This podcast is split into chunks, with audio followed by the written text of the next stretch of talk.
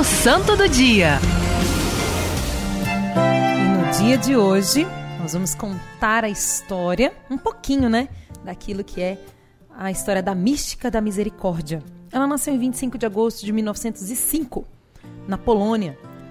A terceira filha de dez filhos do casal, que se chama Mariana e Stanislaus, que educaram ali numa disciplina espiritual, eles eram muito pobres e só foi possível Faustina completar os três anos de estudos.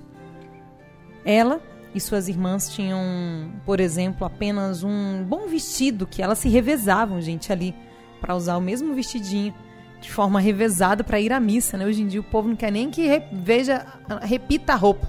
Eu já usei essa roupa, já viram? Esses dias falaram para mim assim: "Você já tirou foto com essa saia? Todo mundo já viu". Eu falei: "E aí?" Falei: "Roupa não é de papel? Que você usa e joga fora?" Falei: "Vai me ver de novo com essa saia." Então, gente, é, às vezes a gente vai alimentando umas loucuras, né? Enfim, quem aqui que foi criado e usou roupa do primo, da prima, do irmão, da irmã?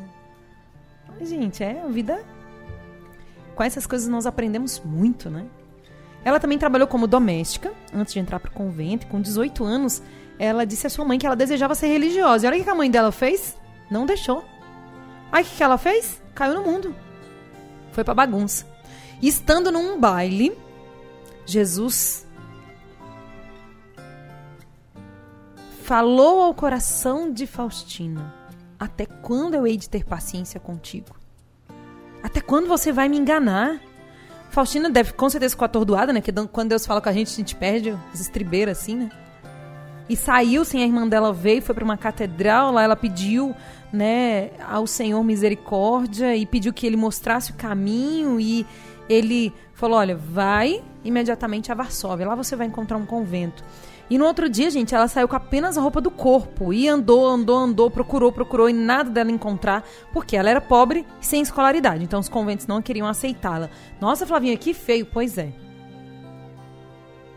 Mas uma das madres de um convento de Nossa Senhora das Misericórdias permitiu que ela entrasse. E ali ela começou no primeiro ano, né, ainda como doméstica.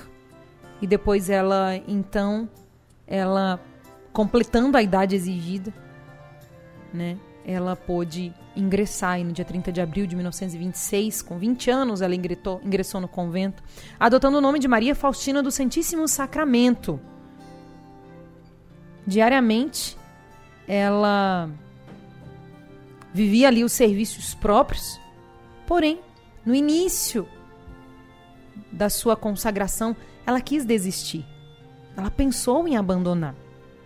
E aí eu digo a você que está no início do seu matrimônio ou está aí já caminhando há tantos anos, você que vive uma vocação e pensou em desistir. Gente, pensar em desistir é normal.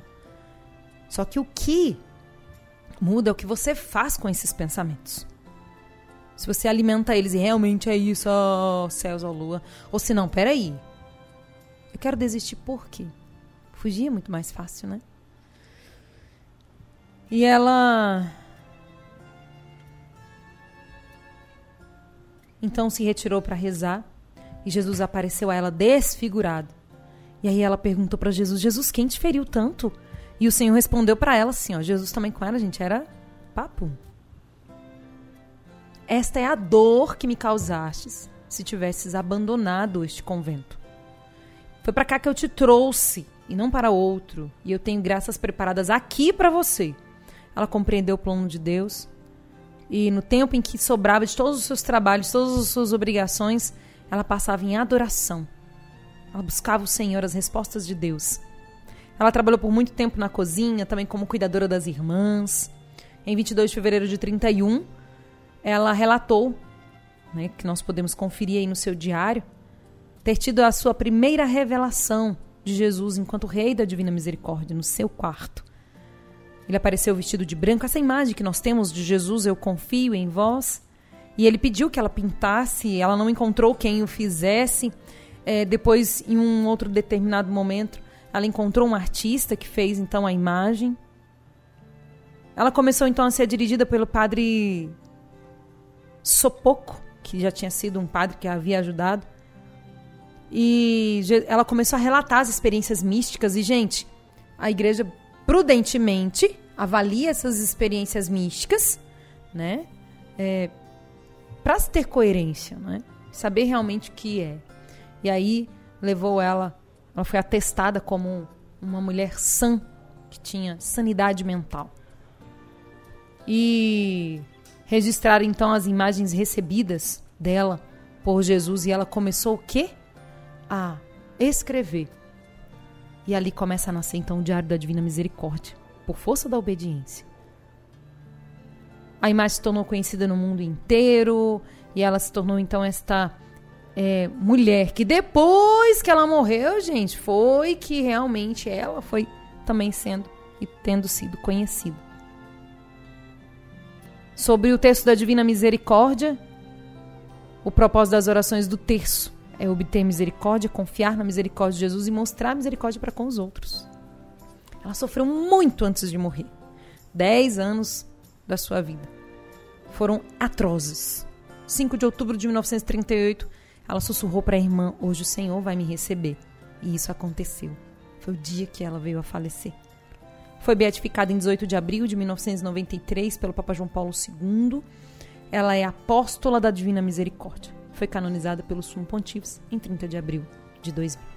Peçamos a intercessão desta grande mulher, Santa Faustina Kowalska. Que ela rogue por nós.